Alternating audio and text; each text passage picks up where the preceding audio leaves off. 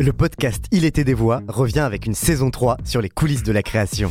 Je suis Christophe Payette et je m'intéresse depuis longtemps à la création. En interrogeant des artistes, clés de lecture de notre époque, on va explorer cette saison l'art des mots d'un point de vue féministe, l'art sonore à l'écoute du vivant, le renouveau de l'enquête à suspense ou encore le grand retour de la fête et de la culture club en France.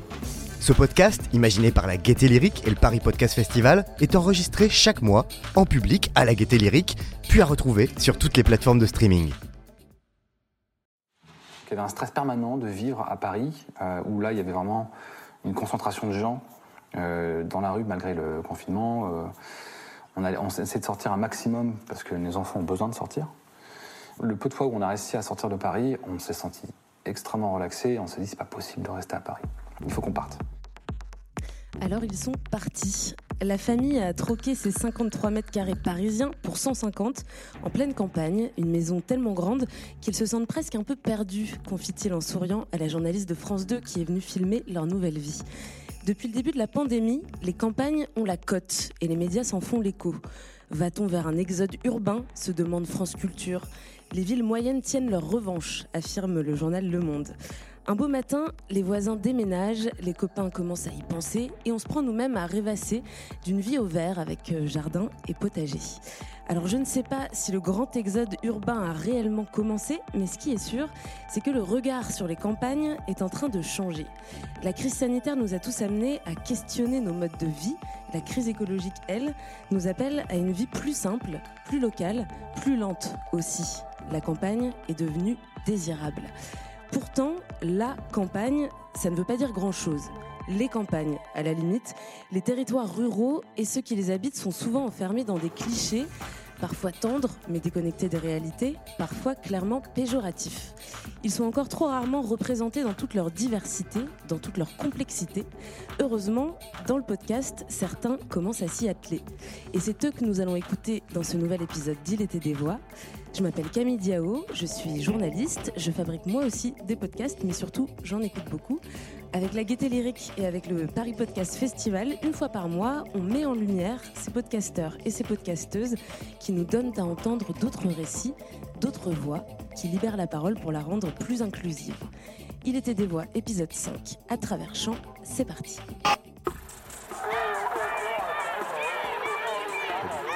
Je n'ose pas le dire. d'imprimer. Écoutez bien, mon cher, vous n'entendrez pas ça souvent. Est-ce que j'aurais l'air légitime? Vous croyez qu'il m'écouterait Il était des voix. Un podcast de la Gaieté Lyrique en partenariat avec le Paris Podcast Festival.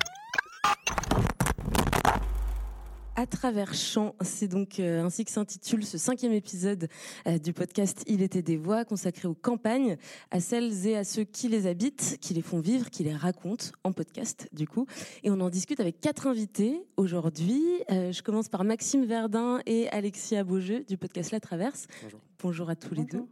Bienvenue dans l'auditorium euh, de la Gaieté Vous arrivez de Poitiers. C'est ça. C'est ça, ce matin en train. Merci beaucoup d'être venu jusqu'à nous pour nous parler de votre euh, travail.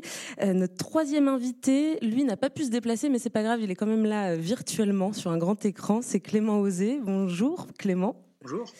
Alors toi, tu es l'auteur euh, du podcast Un aller pour la Terre. Tu nous raconteras de quoi il s'agit dans un tout petit instant. J'accueille d'abord notre spécialiste du jour, c'est Benoît Cocard. Bonjour. Benoît. Euh, alors toi, tu arrives de Dijon. Euh, Tu es sociologue et tu travailles depuis longtemps sur les milieux ruraux et les classes populaires. Tu es l'auteur d'un livre qui s'appelle Ceux qui restent, qui est passionnant. C'est une enquête sur ceux qui font leur vie dans les campagnes en déclin. Tu vas nous expliquer ce que ça signifie justement que, que, que ces campagnes en déclin, en tout cas pas celles qui sont prisées par les néo-ruraux, mais plutôt euh, celles qui perdent en population, et en particulier dans le Grand Est, dont tu Voilà. es originaire. Mm. Les présentations sont faites. On va commencer par se familiariser euh, avec le contenu de vos deux podcasts, La Traverse et Un aller pour la Terre. Et on va commencer par La Traverse. Maxime Alexia, vous allez nous, nous raconter, mais d'abord on va écouter quelques petits extraits. Le projet que nous portons, c'est aussi un projet pour la ruralité, un projet pour toutes nos campagnes. La première chose que je dénonce, c'est qu'on abandonne les territoires. Il y a une révolte au départ des Gilets jaunes contre l'écologie punitive. Ces espèces de parisiens là qui font 7 minutes de vélo par jour, la forêt amazonienne. Il ne peut pas y avoir de pensée écologique sans une pensée sociale qui est une pensée fondamentalement axée sur la mise en commun des ressources.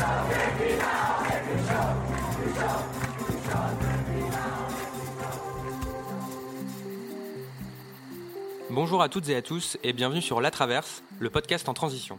On va parler de politique rurale, territoire, l'accès aux services publics, l'effondrement potentiel de la civilisation, le réchauffement climatique, transition écologique. Ah oui, gros programme.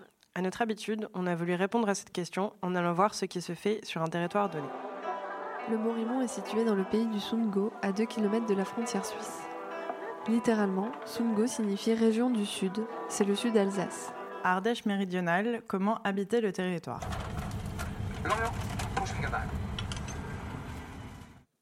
Voilà, ça c'était le générique euh, de La Traverse et puis quelques petits extraits euh, des introductions de différents euh, épisodes. Alors Alexia et Maxime, racontez-nous, ça veut dire quoi un podcast en transition, puisque c'est comme ça que vous le présentez? C'est un podcast, enfin, le podcast de la Traverse, c'est un podcast qu'on a créé autour d'un projet plus large d'une association qu'on a créé en finissant nos études et dont les germes étaient présentes déjà euh, pendant qu'on faisait nos études. On a fait des études en, action publique locale.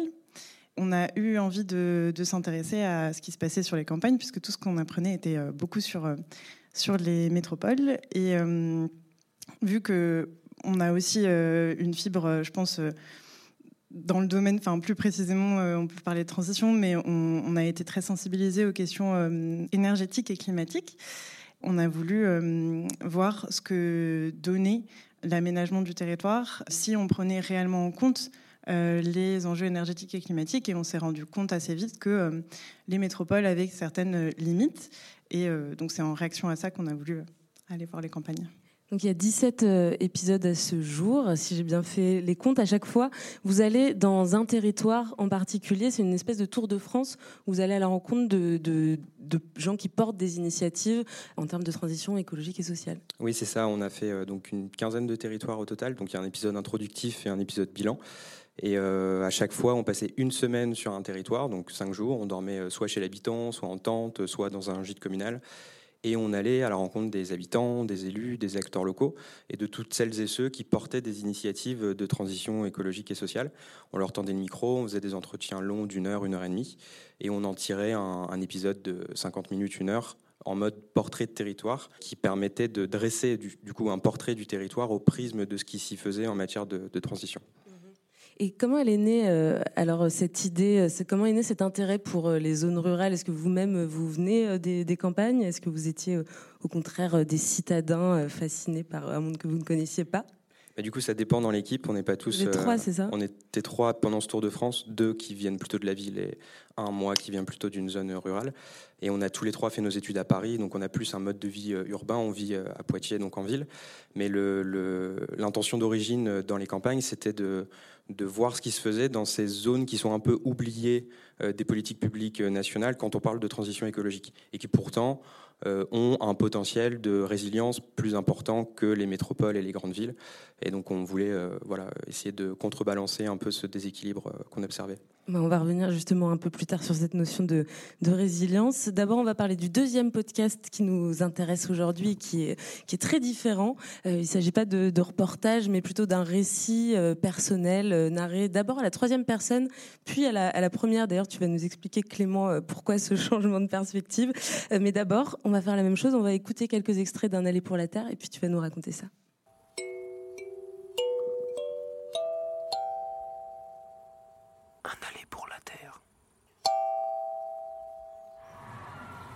Lui, c'est un échantillon de la génération Y.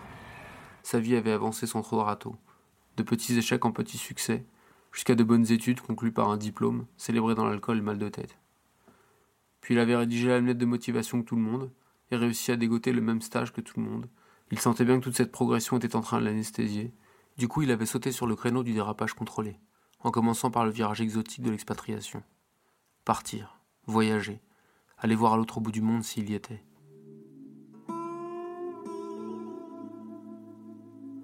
Sa promenade confirma son envie de ne pas faire comme les autres et lui donna une autre idée. Quitter la ville et aller voir à la campagne si le bonheur s'y trouvait. À la vie urbaine plus forte que soi, qu'il payait en dépendance, en superflu et en passivité. Il voulait substituer une vie plus proche de la terre, de l'animal, de l'espace et du silence. C'était une quête d'absolu, de vrai, de palpable, de cohérence, de sobriété, peut-être même de virilité. Une quête, quoi.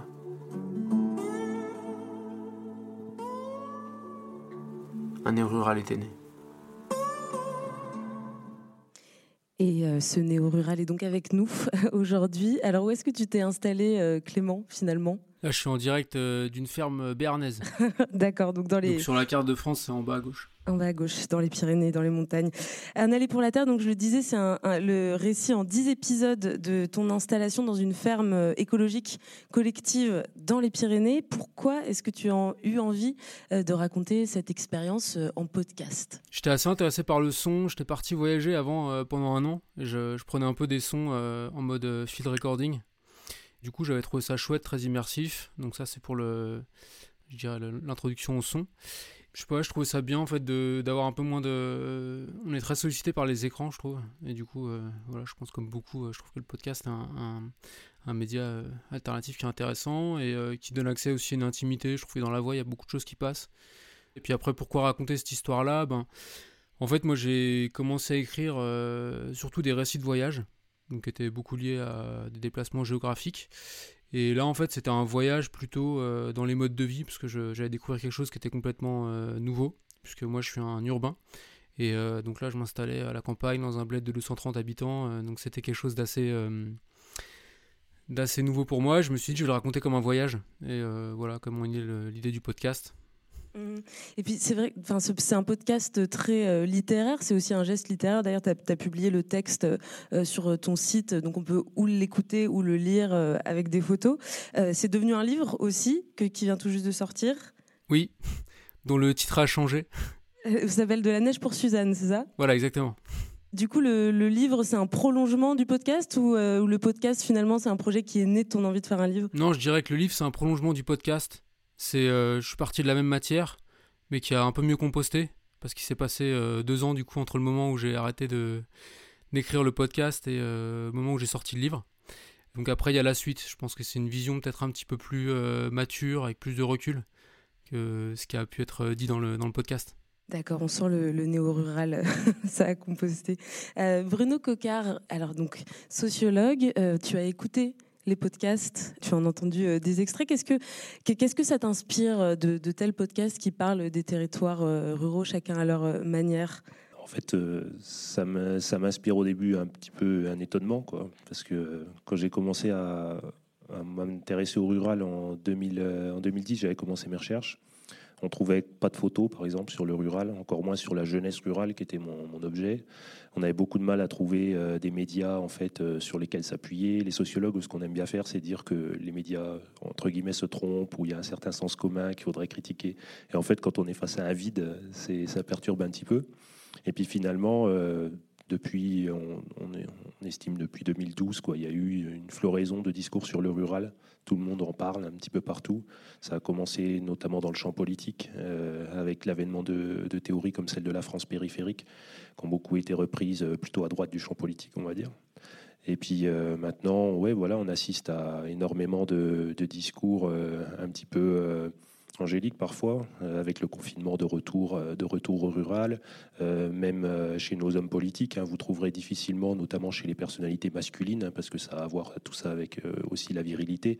Vous en trouverez peu qui vous disent qu'ils n'ont pas un lien avec des grands-parents paysans, hein, comme tous les Français quasiment, et même tous les Français d'origine immigrée dans ce pays ont des ont des, des arrière-grands-parents en fait euh, qui, qui, cultivaient la terre. Donc on peut dire qu'on n'est finalement pas qu'un Parisien euh, énarque ou enfermé dans une bulle, mais qu'on a des mandats locaux, qu'on connaît les gens qui vivent de la terre, et évidemment que c'est un moyen de, de, faire peuple. Et euh, c'est intéressant d'analyser ces discours pour ce qu'ils sont, et aussi d'applaudir de, les, les, les, vraies initiatives de certains, même de néo-ruraux de néo ou pas de néo-ruraux, qui essayent de redynamiser des espaces qui étaient un petit peu laissés à l'abandon pendant pas mal de temps. Donc il y a du, du bon et du mauvais si on veut être un peu normatif. Mais en tout cas, il y a beaucoup de choses.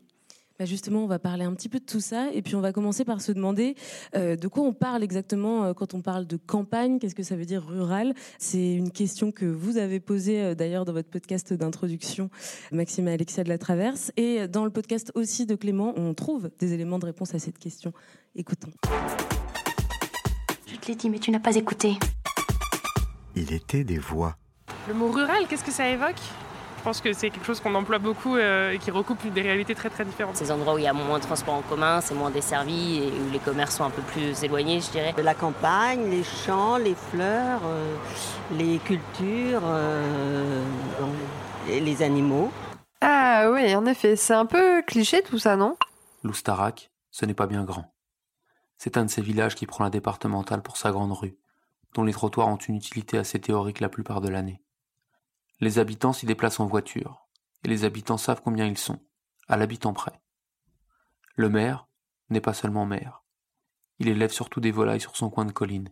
Euh, pour moi, la ruralité, c'est un, ensemble de gens qui vont euh, travailler et œuvrer pour, euh, pour leur territoire et dont les ressources vont dépendre de ce territoire-là. Pour moi, la vraie ruralité, c'est l'Auvergne, c'est les Ardennes, c'est voilà, c'est, c'est des territoires. Nous, on est déjà des territoires périurbains, on n'est plus vraiment des territoires ruraux.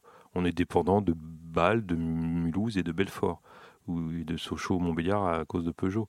Selon l'INSEE, les territoires ruraux sont définis en opposition aux zones urbaines. Donc, si je comprends bien, le rural, c'est tout ce qui n'est pas urbain, c'est le reste, quoi. Exactement. Difficile dès lors de faire émerger un peu d'identité dans tout cet encadrement numéraire.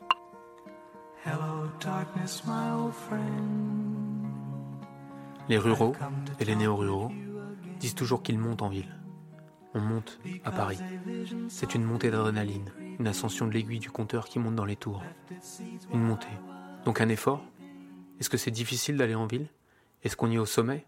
Comme sur la colline de Montmartre?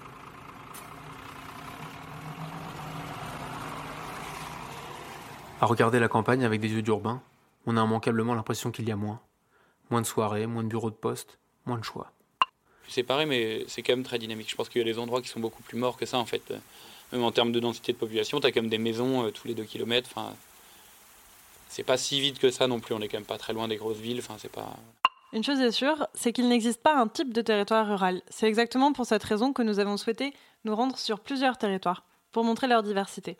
La majorité des gens qui habitent ici sont des urbains, c'est-à-dire des gens qui euh, habitent à la campagne, qui travaillent en ville et qui, au niveau de la mentalité, sont des, vrais urbains. Donc on est dans un territoire qui est assez peu qui est rural en apparence, mais c'est de la fausse ruralité. C'est pas un vrai territoire rural.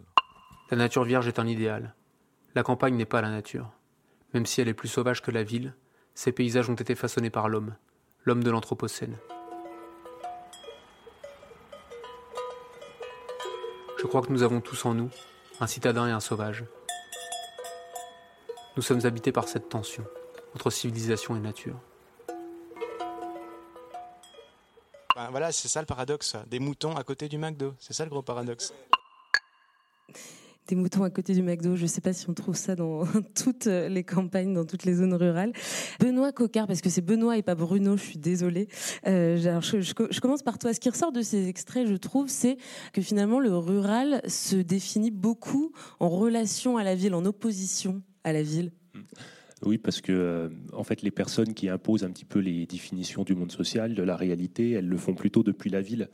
Euh, nous, on est, tous, on a tous des liens là autour avec le rural. Euh, on vient en parler parce qu'on y a travaillé, parce qu'on a essayé de le documenter.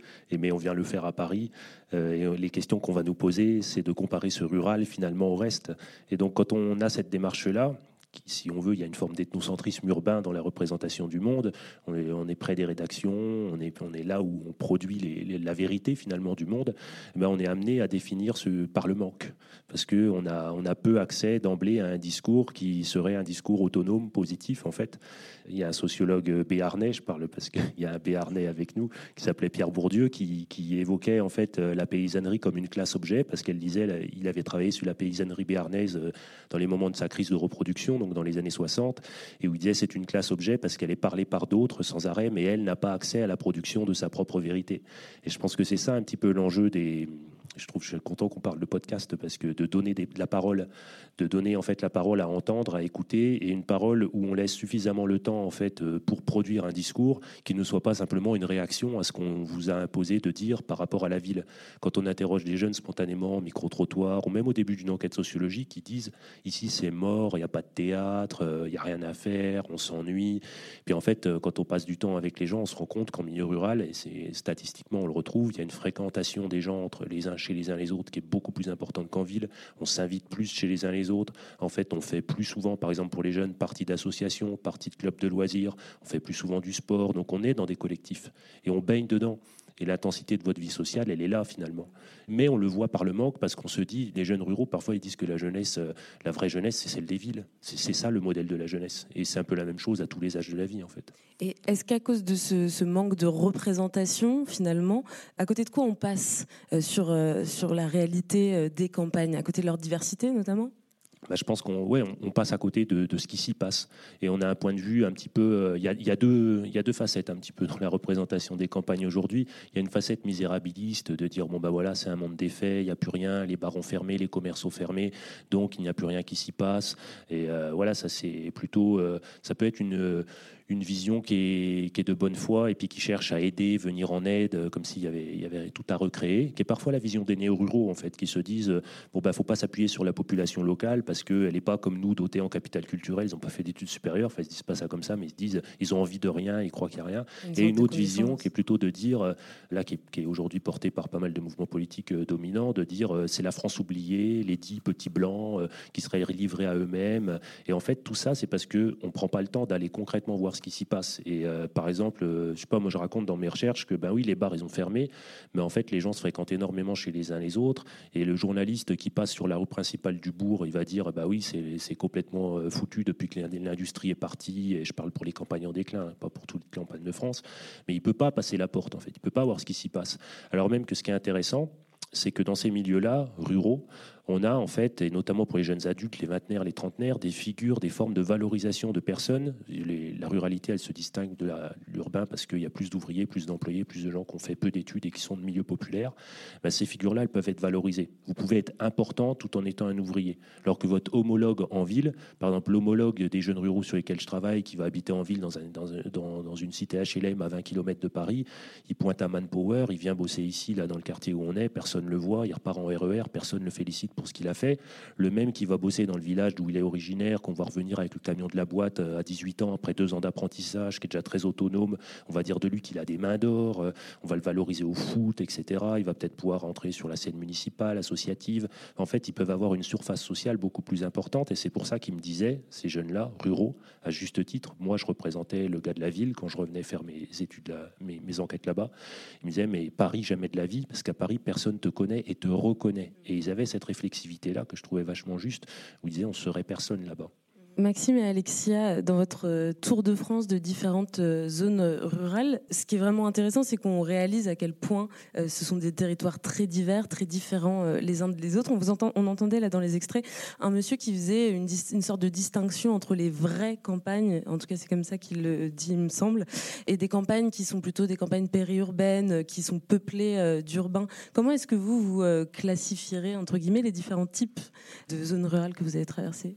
À la fin du Tour de France, on a fait un petit peu une, une typologie. Et c'est vrai qu'on voyait trois types euh, de territoires se dessiner. Il y avait à la fois des, campagnes, bah, justement comme le Sungo, donc le sud de, l'Alsace euh, dont on a entendu parler, qui étaient euh, des, campagnes en voie de périurbanisation, où les, modes de vie, euh, bah, comme le disait l'extrait, c'est des, personnes qui viennent jouir d'un cadre de vie agréable, mais qui voient leur territoire comme seulement un cadre de vie, souvent. Bon, je caricature, mais hum, où du coup, cette, dynamique, enfin le fait de, par exemple, habiter dans le Sungo, mais aller travailler à Bâle ou, euh, ou à Belfort laisse aussi peu de temps, avec notre prisme euh, sur la transition écologique, laisse aussi peu de temps pour s'engager en tant que citoyen et avoir une action potentielle sur son territoire. Euh, enfin, laisse aussi peut-être peu d'intérêt. On, avait, on a remarqué aussi qu'il y a un autre type de territoire, c'est les campagnes attractives pour les néo-ruraux, enfin, qui sont un peu un autre type de de nouvelles oui, populations. Parce que finalement, entre le, le Grand Est, le Grand Est pardon, qu'a étudié Benoît Cocard et des eaux, des campagnes plus en bord de mer, littoral ou touristique, c'est pas du tout la même attractivité. Oui, oui. Enfin, en fait, le, ce qu'a étudié Benoît Cocard, c'est une, une, troisième catégorie, enfin dans notre typologie de campagne en déclin. Et c'est vrai qu'on en a beaucoup moins vu. Je dirais qu'il y a deux territoires sur lesquels on est allé qui sont dans cette catégorie, qui sont dans le dans le Doubs et euh, Los Angeles, euh, mais on y est moins allé. Et pour cause parce que, ce qui nous intéressait, c'était euh, les initiatives de transition et je pense qu'on aurait pu en trouver dans ces territoires-là, mais ils sont moins reconnus comme tels et donc on est allé plus dans des territoires qui accueillent du coup des néo-ruraux, mais plus type transition écologique. Enfin, je pense notamment à la Creuse, enfin, qui accueille beaucoup de, projets d'installation agricole de personnes non issues du milieu agricole on n'y est pas allé, mais je pense au Larzac. Enfin, voilà ce genre de, territoire un peu euh, typique de, des, projets alternatifs. L'Ardèche aussi. Et euh, c'est vrai que sur les, dans les campagnes en déclin dans lesquelles on est allé, bon, déjà il y avait donc le Doubs et euh, Los Angeles qui a retourné, que pas que plus périurbain que rural, mais, mais qui a retourné la chose et qui a développé tout un récit autour du fait d'être une ancienne campagne en déclin. C'est où le Sangoël euh, c'est dans la banlieue de Lens. D'accord. Maxime, quelque chose à, rajouter sur ça? Je pense qu'on pourra y revenir après euh, sur. Euh, il y, a un gros, un gros enjeu à Los Angeles autour de la culture et de l'identité locale, sur laquelle la municipalité s'est fondée pour créer un nouveau récit qui rassemble autour des questions de transition. Mais oui, c'est une, ville très inspirante pour tout ça. Ouais. Alors on va revenir sur tout ça un petit peu plus tard. D'abord Clément, du coup, cette campagne euh, béarnaise, euh, c'est quel type de, campagne? Comme on, t'a entendu un petit peu décrire le, village de Loustarac, c'est plutôt calme. Euh, oui, c'est plutôt calme. On est à 20 km de la ville de Pau, en fait. Donc, on est typiquement dans cette configuration de village périurbain où il y a, euh, je pense, sur les habitants du village, euh, une grande majorité qui travaille en fait à Pau, euh, fait les allers-retours tous les jours avec sa voiture. Et après, on a, je sais pas, il doit y avoir cinq familles d'agriculteurs qui ont des terres un peu sur le village et qui cultivent, donc dont le maire qui a ses volailles dont je parle dans le podcast. Mais donc on est sur un village où il y a plus de commerce en fait. Le seul commerce qui a survécu, c'est un garage. Et c'est assez symptomatique, je trouve, du fait que la, la voiture a un peu tué la, le village, quoi, la vie qu'il pouvait y avoir dans le village, parce qu'on est passé à des échelles différentes, et du coup, euh, bah là, dans le, dans le rayon qui est accessible, il y a une grande ville, donc du coup, ça vide euh, les villages qui sont un peu autour. Et moi, en fait, dans la, dans la définition de la ruralité, euh, je pense qu'il y a une notion qui est un peu clé, c'est la notion de la paysannerie. Est-ce qu'on peut être installé à, la campagne? Moi, par exemple, là, quand on fait l'interview, je me sens plutôt urbain que, rural actuellement parce que je suis avec Paris au téléphone, etc. Je pense que le, paysan, c'est celui qui travaille son pays, quoi. C'est celui qui va tirer son activité, euh, son revenu euh, du territoire sur lequel il est, qui est pas dans une économie résidentielle ou qui, voilà. Et en fait, c'est à partir de ce moment-là que je trouve qu'on peut dire qu'un territoire, un territoire il est rural, c'est s'il y a des, y a des paysans euh, réellement, quoi. Parce que s'il y a que des, des gens qui, des habitants qui, qui télétravaillent, finalement, je pense que ça, ça, ça en fait un territoire urbain hors ville. Et on parlait euh, juste, euh, juste avant de, de, représentation stéréotypée pardon, des campagnes. Toi, le néo-rural qui est venu euh, t'installer, est-ce que tu es arrivé avec des clichés, des idées que tu as déconstruites petit à petit en vivant la campagne au quotidien? Ouais, forcément un peu. Moi, j'avais pas mal été initié à la question de l'agriculture, de l'alimentation, par les expériences personnelles, et donc du coup, j'étais un peu en train de me dire, euh, voilà, les... nous c'est un coin qui est quand même assez euh, maïsiculture, agriculture conventionnelle. Donc j'avais une, euh, vision plutôt négative de, de ces agriculteurs-là, en me disant, voilà, c'est des gens qui connaissent pas grand-chose et qui font plus simple en mettant beaucoup de pesticides et tout ça. Alors qu'en fait, à les côtoyer un petit peu, parce que je les côtoie pas énormément, mais on se rend compte que c'est des gens qui ont quand même énormément de connaissances et donc je pense qu'il y a une posture d'humilité à tenir quand on s'installe dans un territoire comme ça. Voilà, pas les considérer non plus comme des dieux parce qu'ils sont là depuis euh, toujours, mais euh, en tout cas, euh, pas voilà, c'est dire c'est des arriérés ou des gens qui réfléchissent pas. c'est des, métiers très complexes, donc voilà. Beaucoup de choses euh, à apprendre. Euh, un dernier mot, Benoît Cocard. je m'interrogeais sur euh, la question de l'identité des territoires ruraux. On, l'a dit, les zones rurales en France sont très diverses. on, peut, on peut faire une typologie, différents types de campagnes, mais on a l'impression qu'il y a une sorte de conscience collective, politique, peut-être des habitants des campagnes qui a émergé en 2018 au moment des, des Gilets jaunes. Est-ce qu'il y a quelque chose effectivement qui s'est passé à ce moment-là en termes d'identité des zones rurales? Ben, elle sait pas, je dirais pas que ça s'est formulé en termes de ruralité. Il y a une identité collective de pouvoir dire nous, les gilets jaunes, euh, qui s'est mobilisé. Moi, je le voyais dans les ronds-points sur le modèle du tout est loin. On faisait le même constat entre gilets jaunes je voyais les appartenances politiques allaient de, de l'extrême droite à l'extrême gauche, euh, de gens, euh, voilà, de toutes les générations, et ils faisaient le même constat que tout avait été délocalisé. Et euh, je réagis à ce que tu disais à l'instant sur le fait que la voiture avait un peu déstructuré les sociabilités, la vie locale. En amont, la voiture, elle répond au fait que, en fait, le marché du travail, pour accéder à l'emploi, on est obligé d'aller de plus en plus loin, que la commune maintenant c'est une intercommunalité, qu'il n'y a qu'une école, qu'elle est à 20 km.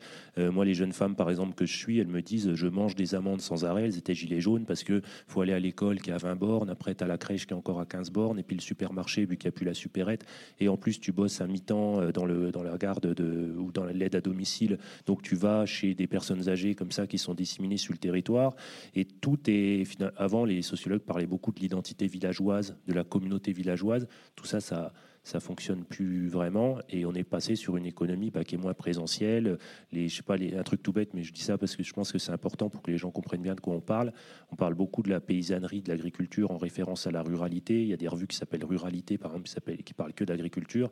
Les, les, agriculteurs, c'est 5%, entre 4 et 5% de la population active en milieu rural, alors qu'il y a entre 30 et 35% d'ouvriers, euh, il y a 30% d'employés, que les femmes, elles travaillent essentiellement dans l'aide à la personne, dans le care, que les hommes travaillent essentiellement dans l'industrie, dans le bâtiment, dans les transports. donc ces personnes-là, là c'est pour euh, faire référence à ta question, qui est tout à fait comment on crée une identité collective, elles sont toujours en dehors de l'identité collective. Ceux qui parlent du rural, c'est soit des gens qui en parlent de la ville pour se l'approprier électoralement ou pour en faire un portrait euh, misérabiliste à un moment donné, si on veut, ou c'est euh, les syndicats agricoles, euh, le syndicat majoritaire notamment, et certains d'autres partis politiques qui lui sont liés, qui vont faire de la ruralité finalement comme ça un territoire qui serait dévolu bah, oui, à, à l'agriculture seulement. Et il y a un vrai enjeu là-dedans aussi, c'est de comprendre qu'au sein même d'un territoire, les gens n'ont pas la même représentation. C'est pas la même chose d'être un notable local, d'être le maire d'un village, que d'être un ouvrier euh, qui bosse à l'usine du village.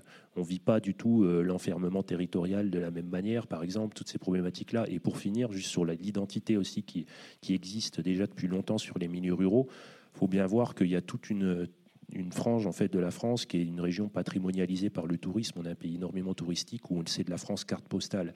C'est ces régions-là qui militent pour leur indépendance, qui militent pour leur langue locale, leur langue euh, voilà traditionnelle et qui en fait vont bien économiquement, qui sont sous l'air d'influence des grandes villes. Paradoxalement, c'est les campagnes les moins coupées des villes en fait qui revendiquent leur, leur autonomie comme ça.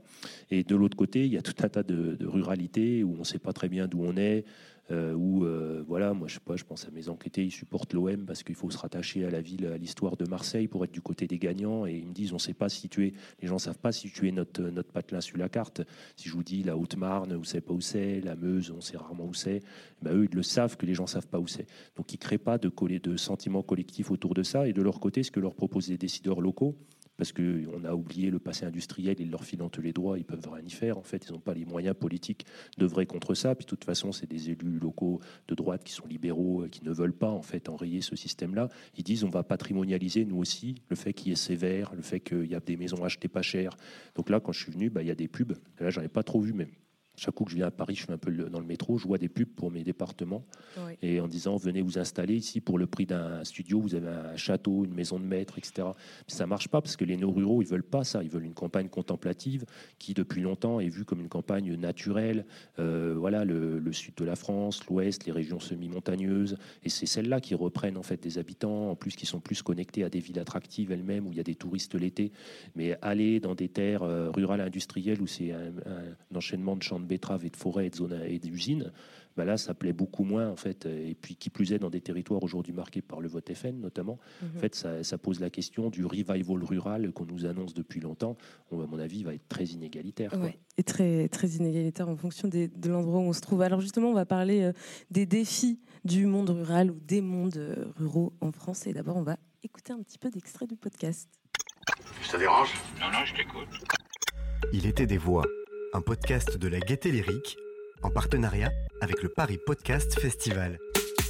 On a un cadre, euh, de vie euh, très agréable, mais néanmoins il y a plein de problématiques environnementales, des, des pollutions importantes euh, en pesticides, en nitrates, etc. on a des problématiques de mobilité. Il faut savoir que dans le Tsungo, il n'y a quasiment pas de transport en commun, donc c'est la voiture qui, est, qui est privilégiée comme transport. Donc toutes les maisons sont au bord d'une rue, et quand vous avez la grande rue avec 10 000 voitures qui passent par jour, la vie de village, vous oubliez, c'est mort. Quoi. À côté, il y a l'école primaire son unique classe et sa courette. On est content d'entendre crier les mômes, parce qu'on se demande combien de rentrées elle abritera encore. Et ça donne presque envie de faire des petits, juste pour peupler la marelle. Tu vas à des villes comme Saint-Nicolas-du-Pélem où tu vois qu'il y avait euh, une trentaine de commerces et il y, a plus, il y en a 3-4 maintenant en fait. Il y a des choses qui reviennent et tout, mais il y a quand même eu un gros creux, il y a plein de vitrines vides, il y a plein de gens qui sont partis. Je vois, le village d'où je je crois que c'est monté à 1500-2000 habitants à une époque, et là on est entre 400 et 500. Quoi. Un peu plus loin, après l'église, toujours fermée, il y a le garage Peugeot. C'est le dernier commerce qui a survécu. Et c'est aussi le refuge du dernier salarié de l'Oustarac, Émile. Ce qui est paradoxal, c'est qu'on est sur un territoire où il y a de l'emploi, mais c'est beaucoup de l'emploi précaire. Donc finalement, des beaucoup de temps partiel non choisi. Vous voyez, donc voilà. Et puis le gros problème après, euh, c'est lié aux études supérieures où quand ils ont commencé à goûter un peu à la vie, euh, à la vie citadine, ils n'ont pas forcément envie de revenir sur le territoire. Alors, je suis arrivée au jardin il y a un peu, à peu près un an, au mois d'octobre l'année dernière. Et du coup, ça m'a permis de retrouver un emploi, remettre un pied dans le monde du travail. Et puis, de toute façon, il y a très peu de travail euh, en tant que salarié dans, dans ce qui est, euh, en tout cas, maraîchage. Tout ça, c'était bien beau, mais comment est-ce qu'il allait gagner sa vie? Il n'y a pas d'emploi à la campagne. Gagner sa vie, c'est-à-dire trouver de l'argent pour se payer des trucs, parce qu'il faut bien vivre. Si tant est qu'il arrive à se débarrasser du problème central des chiffres sur le compte en banque, la deuxième réserve concernait le constat largement répandu qu'à la campagne, quand même, on se fait sacrément chier. Alors oui, il y a des avantages, et beaucoup d'urbains apprécient d'y passer vacances et week-ends. Mais reste qu'il n'y a pas de musée, pas de cinéma, pas de commerce, pas d'endroit où sortir, presque pas de gens ou pas les bons. Quand je disais, euh, mais ce serait chouette qu'il y ait euh, justement euh, des dynamiques culturelles rurales, je me suis quand même entendu dire par le maire de Ferrette à l'époque, qui, qui est président de l'office de tourisme, oui, mais les gens, s'ils veulent de la culture, ils vont dans les villes. Ils vont à Bâle et ils vont à Mulhouse. Moi, je trouve ça triste. La dernière réserve, pas des moindres, était quand même que par le jeu d'une concentration démographique rurale plus faible, la campagne était le décor bucolique d'une misère sexuelle et sentimentale invraisemblable. Je baille de mélancolie, en pensant au bon vieux temps où j'étais amoureux, taraudé par une envie de couple. C'est même pas tant une histoire de sexe, non, juste une envie de et, et de on, de liaison, de messe basse sur l'oreiller, une envie de voir mon prénom associé à un autre sur une invitation. Ça me déprimait pas, mais il m'arrivait d'y penser.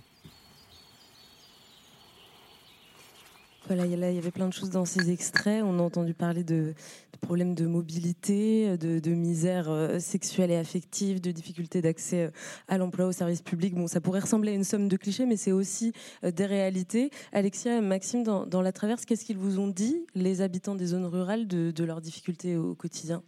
Oui, ils nous ont dit beaucoup de choses qui transparaissent dans les extraits qui viennent de passer. À la fois, il n'y a pas de définition de la ruralité, mais il y a quand même des enjeux communs entre l'ensemble des territoires ruraux qui ont été à peu près balayés là. Le, déclin démographique, la disparition des commerces et des services, euh, euh, l'éloignement de tout ce qui est essentiel à la vie et du coup l'étirement des distances, la dépendance à la voiture. Tout a été dit là. Ce qui, ce qui transparaissait aussi beaucoup dans les entretiens qu'on a pu faire pendant le Tour de France, c'est une sorte de frustration euh, énorme de la part des élus, mais aussi des habitants, parce que tout ça est le résultat de politiques publiques. Tout ça est le résultat de, politiques publiques d'aménagement du territoire qui sont décidées euh, à l'échelle nationale et qui sont déployées uniquement dans un objectif de métropolisation et de gonflement des, grosses villes. Aujourd'hui, ce qu'on nous disait souvent, c'est que la dotation de l'État pour des collectivités rurales, c'est 1 euh, euro euh, pour un rural et c'est 2 euros pour un urbain. Donc en gros, par habitant, les, urbains euh, sont deux fois plus dotés par l'État que, les ruraux. Tout ça est le résultat de politiques publiques choisies. Par conséquent, ça génère beaucoup de frustration chez les personnes qu'on a interrogées. Et est-ce que dans votre tour de France, vous êtes, euh, enfin, vous avez eu l'occasion d'observer des initiatives justement par les collectivités locales qui euh, essayent de mettre en place des politiques publiques pour euh, pour revitaliser leur territoire? Est-ce que vous aviez un exemple saillant? Il y a plusieurs exemples, mais un qui nous a pas mal marqué, c'était à Mémac, en Corrèze. Euh, une petite commune euh, euh, dont le maire s'appelle Philippe Brugère. Il avait mené toute une politique de redynamisation du centre-bourg et ça a bien marché. Du coup, sur les dix dernières années, il y a eu des nouveaux commerces qui se sont, implantés. Donc il y a une mercerie, une friperie, une boucherie-charcuterie, une boulangerie, et ça, a bien marché. Et oui, donc il y a des possibilités à l'échelle locale pour, faire des choses. Malheureusement, c'est souvent insuffisant et le fait d'être à la campagne est déjà handicapant. Alexia. Et peut-être euh, pour compléter, euh, on, voit aussi que la, la revitalisation des centres-bourgs devient un sujet un petit peu euh, dont on entend parler dans le débat public et du coup dont se saisissent bon nombre de collectivités locales, mais parfois avec une approche un peu aménagiste, sans se dire, OK, on revitalise notre centre-bourg, mais comment est-ce qu'on en fait, par exemple, quel type de commerce on implante? Est-ce qu'on implante des commerces qui vont faire vivre le territoire? Voilà, des fois c'est un peu délaissé par rapport à des à des notions plus euh, d'aménagement, de donner un cadre euh, agréable pour se balader, mais enfin, c'est pas toute la question. Et après, on a aussi rencontré pas mal de, mm, enfin, des structures, je pense notamment à Village Vivant, qui euh, fait ce travail de recréer des commerces en centre-bourg. Mais pour le coup, c'est une, structure privée, enfin, c'est une association. On a rencontré beaucoup aussi de collectifs qui portent des projets de petits cafés, de d'épicerie et tout.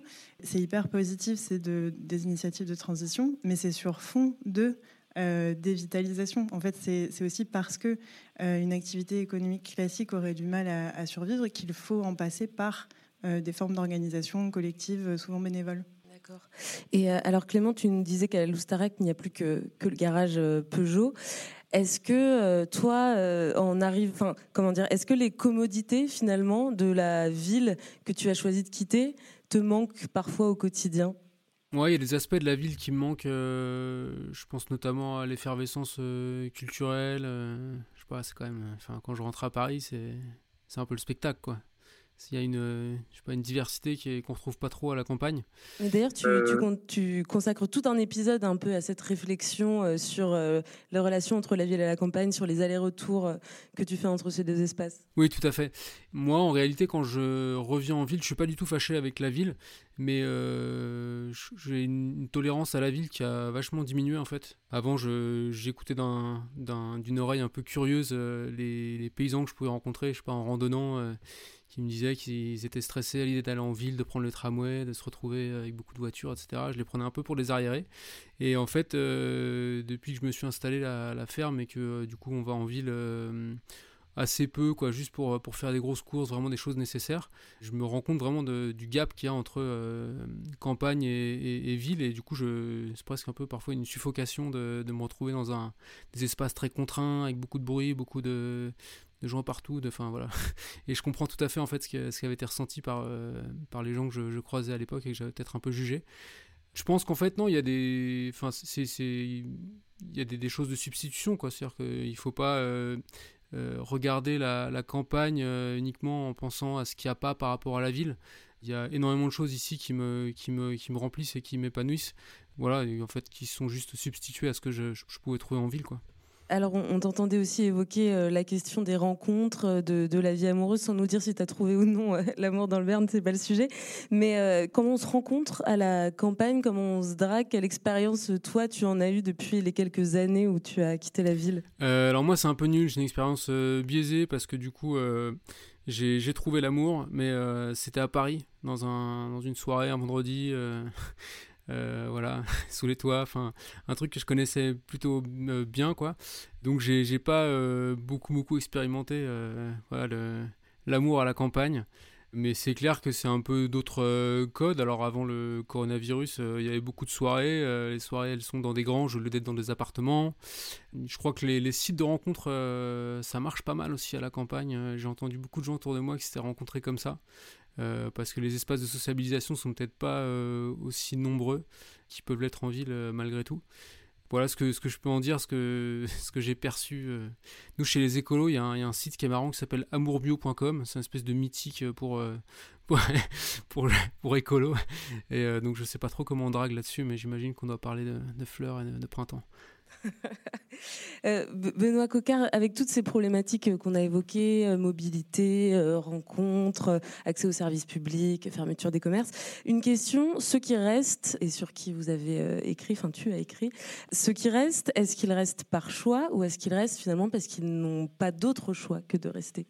Je suis content que tu me poses cette question comme ça parce que depuis tout à l'heure, je me dis il faudrait quand même rappeler que la, question de désertification des centres-bourgs, euh, du fait qu'il y a beaucoup de voitures, en fait, ça correspond aussi à un style de vie que les gens qui, restent là-bas, qui y vivent euh, et qui sont avant tout, je le rappelle, des ouvriers, des employés, des gens de classe populaire qu'on n'a plus l'habitude de voir dans les centres-villes, bah, eux, ils y sont attachés. C'est-à-dire que moi, les personnes que je suis, euh, elles me disent si tu veux, typiquement, le patelin, il s'appelle Trifouilly-les-Oies. Et en fait, ça s'appelle Trifouilly-les-Oies le haut, ouest ou nouveau. C'est là où il y a toute la zone pavillonnaire où construisent en fait les jeunes ménages qui sont très contents d'avoir un pavillon neuf, qui l'ont construit eux-mêmes généralement et qui mettent à distance le centre-bourg, souvent où restent d'ailleurs les populations les plus précaires et les personnes âgées, parce qu'ils veulent un jardin, ils veulent une piscine, ils veulent la maison à soi avec une grande baie vitrée, un intérieur euh, qui claque, comme ils disent, qui permet de recevoir les potes.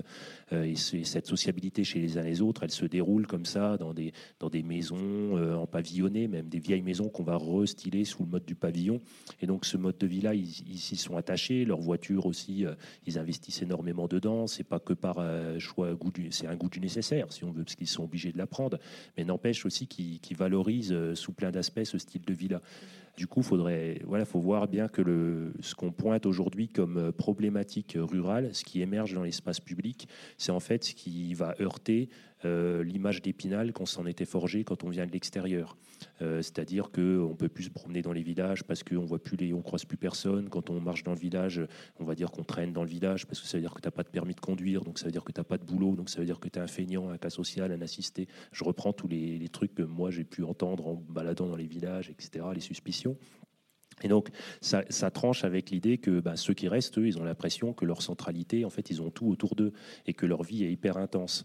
Et ils me disent pas, euh, il nous manque un théâtre, vu qu'ils aiment pas aller au théâtre. Et puis, vu qu'il y a le club de foot, vu qu'il y a leur société de chasse et le club de motocross, etc. Là où il y a plus de difficultés, et c'est vraiment un truc sur lequel il faut assister, c'est, je pense, pour les jeunes femmes. Euh, parce qu'on parlait tout à l'heure de comment tu rencontres quelqu'un aujourd'hui en milieu rural. Tu rencontres plus euh, dans ta paroisse, si tu veux. C'est plus organisé comme ça avec la famille paysanne d'à côté euh, pour te mettre en couple. Et du coup, ben, on se rencontre dans un périmètre assez large, hein, qui est celui de la boîte de nuit ou de Tinder, peu importe.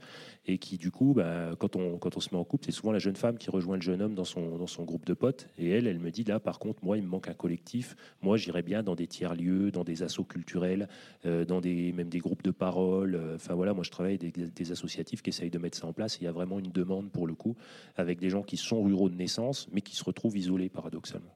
Alors on va, on va avancer dans la discussion. Pendant la, préparation de cet épisode, Clément, tu as insisté sur un mot, euh, c'est le mot résilience, qui a d'ailleurs déjà été euh, prononcé depuis euh, le début de l'enregistrement. Alors si tout n'est pas simple au quotidien dans, les campagnes, comme on vient de, le dire assez, assez largement, les territoires et leurs habitants savent faire preuve de résilience. C'est l'objet de notre dernier petit moment d'écoute. Il était des voix.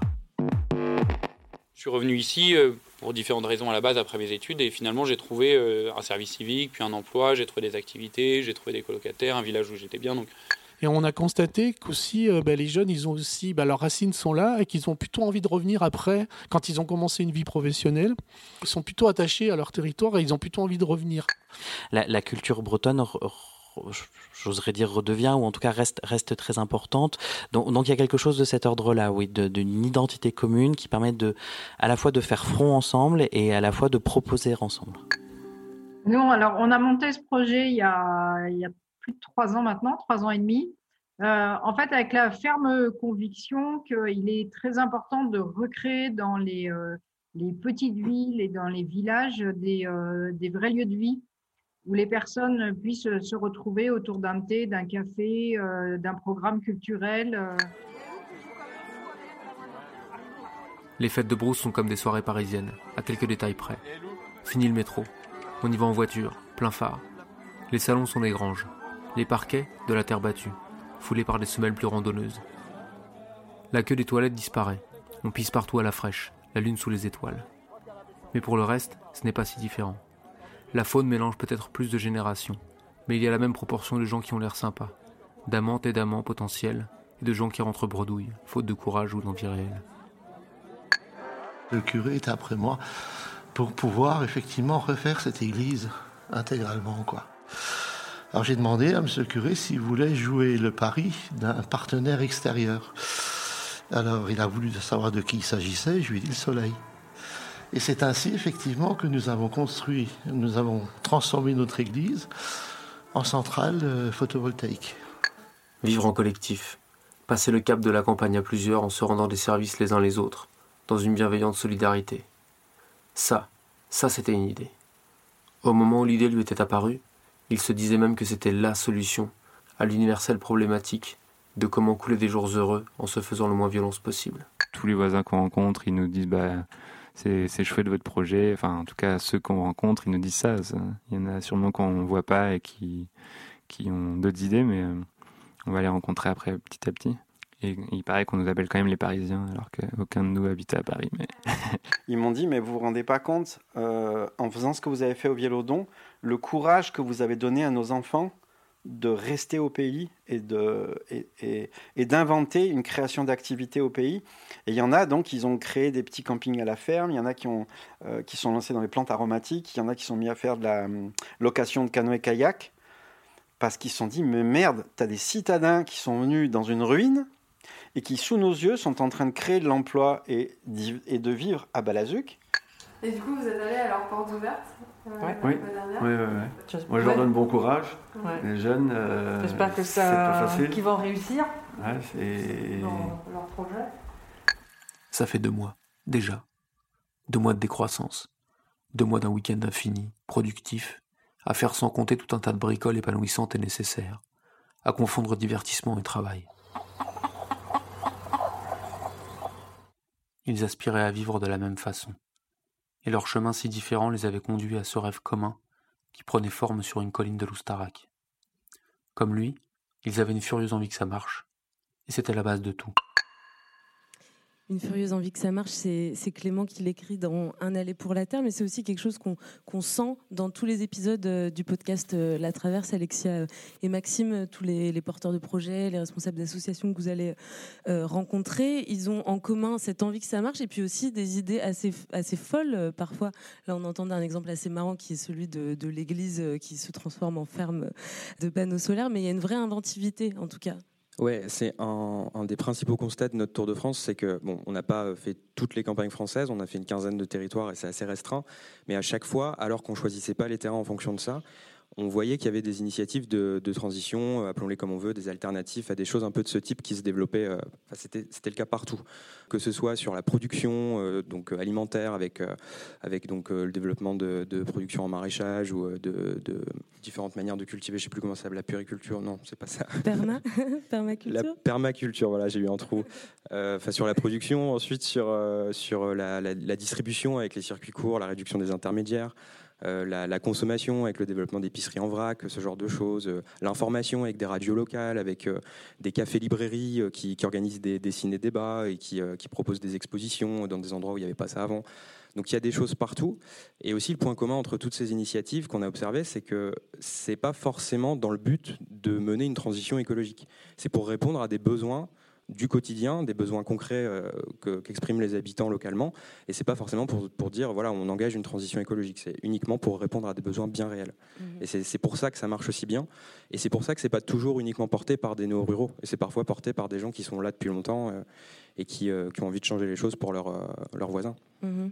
Et alors Clément, euh, dis-nous un petit peu plus sur, cette ferme dans laquelle tu t'es installé, parce que tu n'es pas seulement parti vivre à la campagne, c'est aussi une, expérimentation en termes de, mode de vie, de projet de vie. oui, alors du coup on est dans une ferme collective. donc qui est taillée pour environ 8 résidents permanents qui sont dans la même maison, qui prennent les repas ensemble. C'est une maison bioclimatique, euh, on est autonome du point de vue de l'énergie et puis euh, on a une autonomie euh, légumière aussi.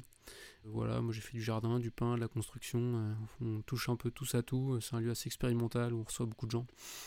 Et dans, le podcast, tu, racontes finalement que, notamment le mode de vie collectif, ça, ça a été une aventure tout autant que de quitter la ville ou d'essayer de, vivre en plus grande autonomie. Ça t'a appris aussi beaucoup de choses.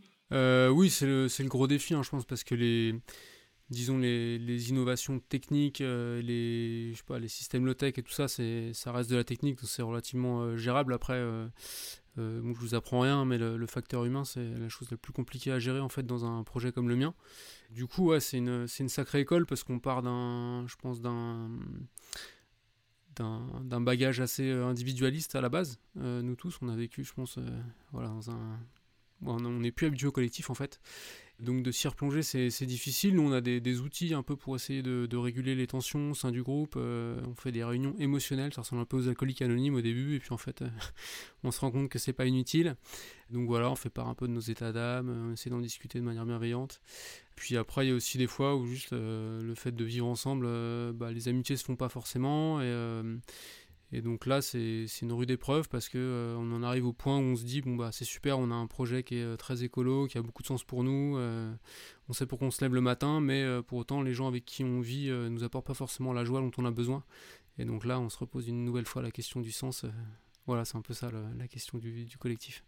Mais je pense que c'est un truc qui est nécessaire parce que on va avoir euh, des, des, périodes, et là ça rejoint un peu le, sujet qui était abordé, mais euh, on est dans une ère où il y a beaucoup de, de perturbations, euh, beaucoup de, nous on parle un peu d'effondrement aussi à la maison.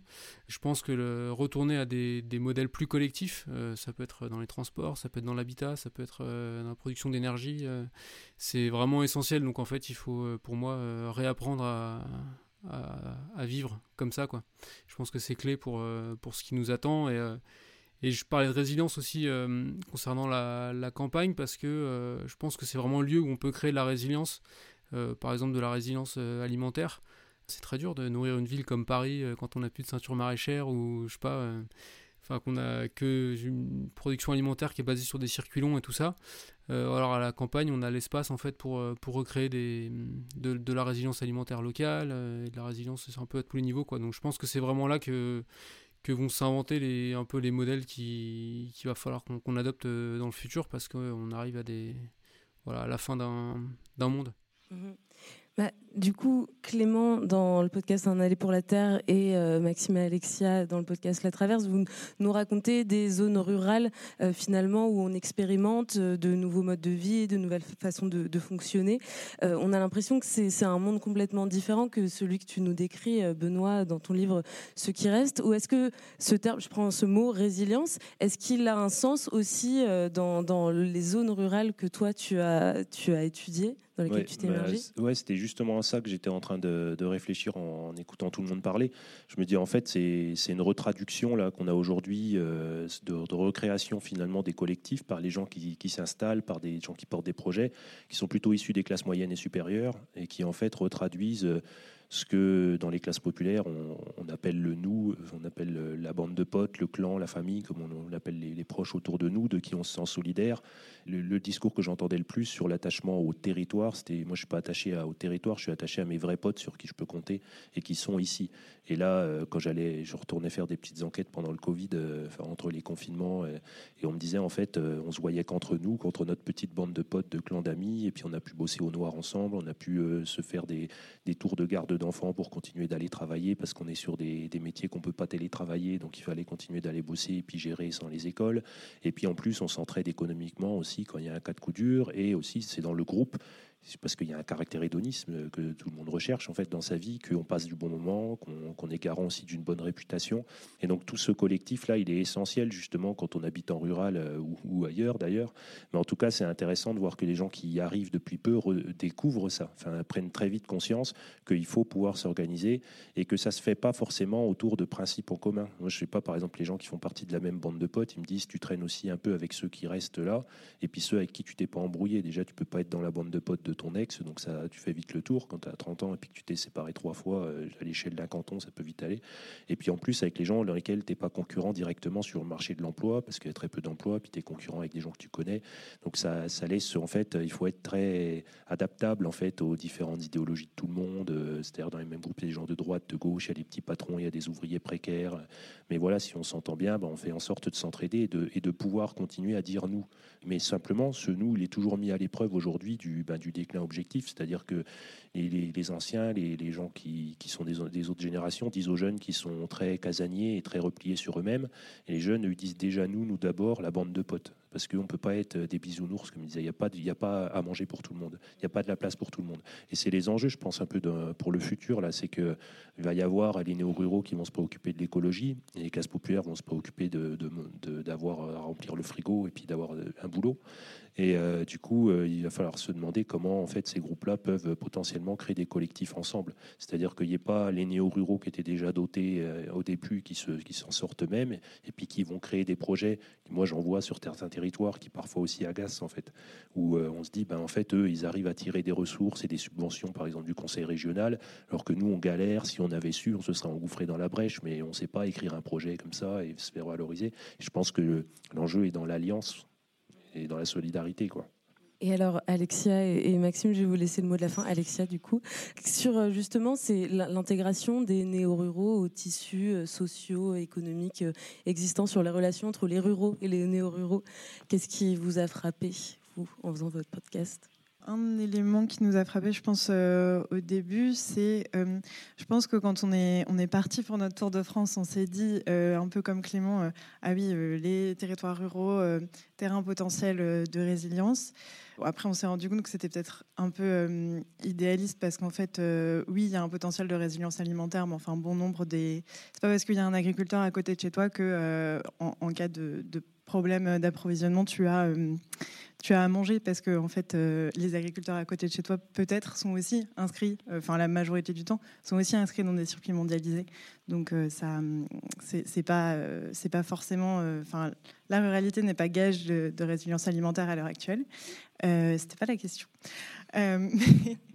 Mais, du coup sur les liens entre nouveaux arrivés et population plus plus de longue date euh, quelque chose qui nous a frappé, nous en tout cas, c'est euh, tout ce qui est euh, les éco-villages. Enfin, par exemple, on a fait un, des terrains sur lesquels on est allé, on était hébergé dans un hameau typique, enfin, un oasis des colibris, donc voilà, une forme d'habité un peu particulière qui, était, qui nous a semblé.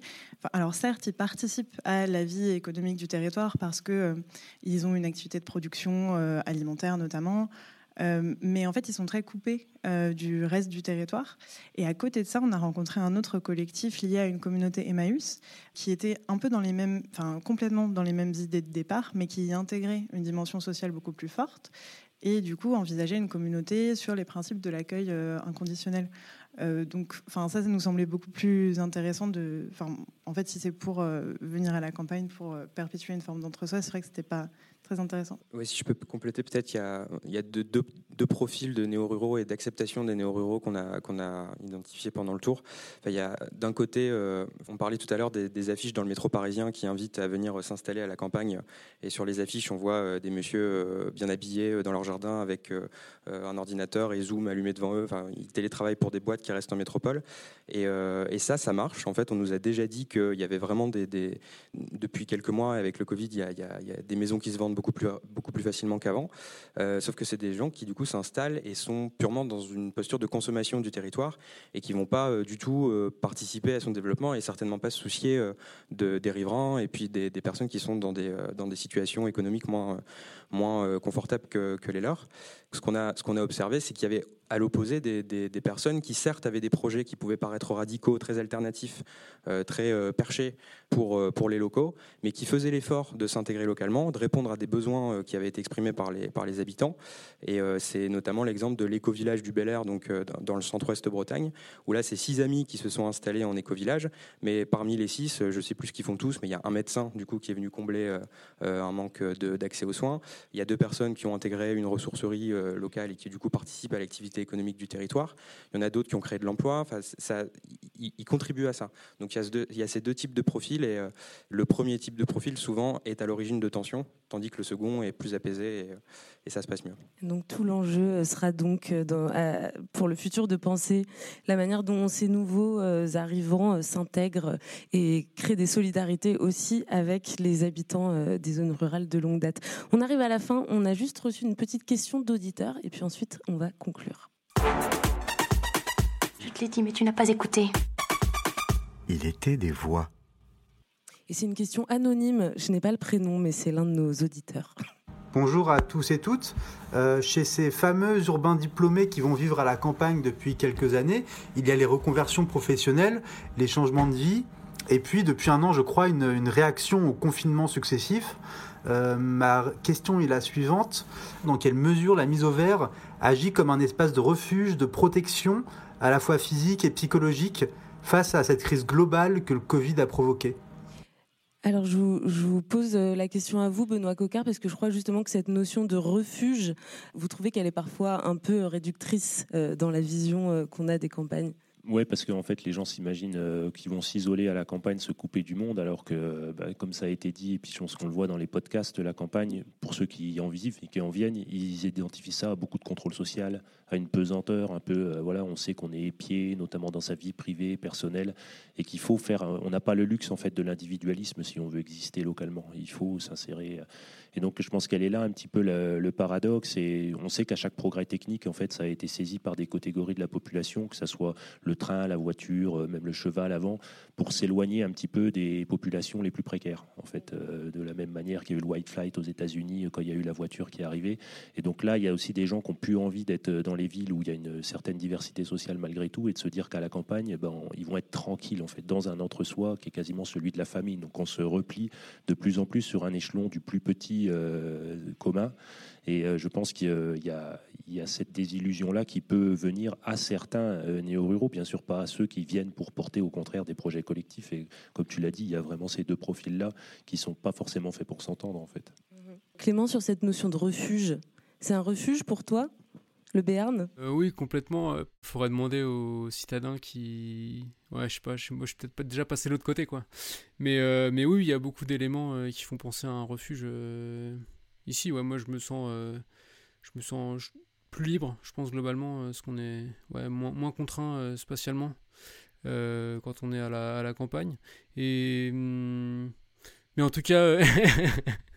en tout cas, euh, oui, oui, je pense que je pense que avoir trouvé refuge à la campagne, mais euh, mais pour le coup, euh, j'ai aussi bien subi le confinement parce que on était là dans un dans un espèce de huis clos, comme tout le monde a dû le vivre, que ce soit dans un appartement ou dans une ferme sur 10 hectares. En fait, le nombre de personnes qu'on fréquentait était moindre et je pense qu'il y a une espèce d'appauvrissement social qu'on a tous subi. Donc, on n'a pas été épargné ici. Donc à la campagne aussi, le confinement c'est dur. le message est passé. Il faut qu'on conclue. Donc on va envoyer le jingle de sortie, puis on va se dire au revoir. Il était des voix. Voilà, c'est fini ce cinquième épisode d'Il était des voix à travers champs. Merci euh, beaucoup à nos quatre invités euh, d'avoir passé cette heure euh, avec nous. Merci Clément Osé. Où est-ce qu'on peut écouter Un aller pour la terre? Sur mon site clémentosé.art ART. Et où est-ce qu'on peut trouver euh, ton livre euh, De la neige pour Suzanne? Dans toutes les bonnes librairies. Et euh, sur internet, mais en librairie, c'est mieux. Ça marche. Merci beaucoup, Maxime Verdun, Alexa, Alexia pardon, Beaujeu. Votre podcast, je le rappelle, s'appelle La Traverse. Il y a 17 épisodes qui sont sortis déjà. Est-ce qu'il y en a d'autres de prévus? Oui. Oui. Oui. Est-ce qu'on sait déjà euh, de, où vous allez partir et de quoi il s'agira? Alors, ce sera sur des formats un peu différents, mais on a toute une série qui arrive sur euh, la, viticulture en Gironde. On s'est mhm. concentré sur ce sujet euh, pour trois heures d'épisode à peu près. Et après, dans les mois à venir, on aura. Maintenant, on travaille plus directement avec des collectivités et on produit des podcasts, mais donc plusieurs sur une même commune. D'accord. Alors, merci enfin à Benoît Cocard. Ton ouvrage qui s'appelle Ceux qui restent est paru aux éditions de la Découverte. Il est passionnant. Merci. Voilà, c'est dit. Et je pense qu'il est toujours en librairie, hein, même s'il est sorti l'année dernière, on le trouve toujours. Oui. Parfait. Merci beaucoup. Euh, si vous voulez continuer à écouter le bruit des campagnes, euh, d'abord celui d'une autre ferme écologique et collective, celle-ci en Loire-Atlantique, euh, il y a un podcast qui s'appelle Les Champs Libres, qui est signé Chloé Wibo, que vous trouverez sur SoundCloud. Je vous conseille aussi, dans un tout autre genre, Poudreuse dans la Meuse, qui est un documentaire multiprimé signé Arte Radio, qui s'intéresse à la consommation d'héroïne en zone rurale. il y a aussi Culture en zone rurale, qui est une série produite par France Culture dans les carnets de la création. Cinq épisodes à la rencontre des acteurs de la vie culturelle, loin, euh, très loin des grandes villes, questions de théâtre, théâtre, de cinéma et de plein de choses du genre. Et puis je termine par un dernier podcast, c'est La Clé des Champs, podcast indépendant qui donne la parole aux agriculteurs. Voilà, le prochain épisode d'Il était des voix, ce sera dans un mois et on va faire entendre la rue. Si vous avez des questions euh, par rapport au thème de la rue et à ceux qui l'habitent, vous pouvez nous l'envoyer, euh, nous les envoyer pardon sur euh, sur les réseaux de la Gaieté Lyrique et du Paris Podcast Festival. Je vous dis donc à dans un mois. Merci à tous. Salut. Vous venez d'écouter Il était des voix, un podcast de la Gaieté Lyrique en partenariat avec le Paris Podcast Festival. Animation Camille Diao. Réalisation Lucie Lossel. Production Christophe Paillet pour Sonic, le studio Sonic.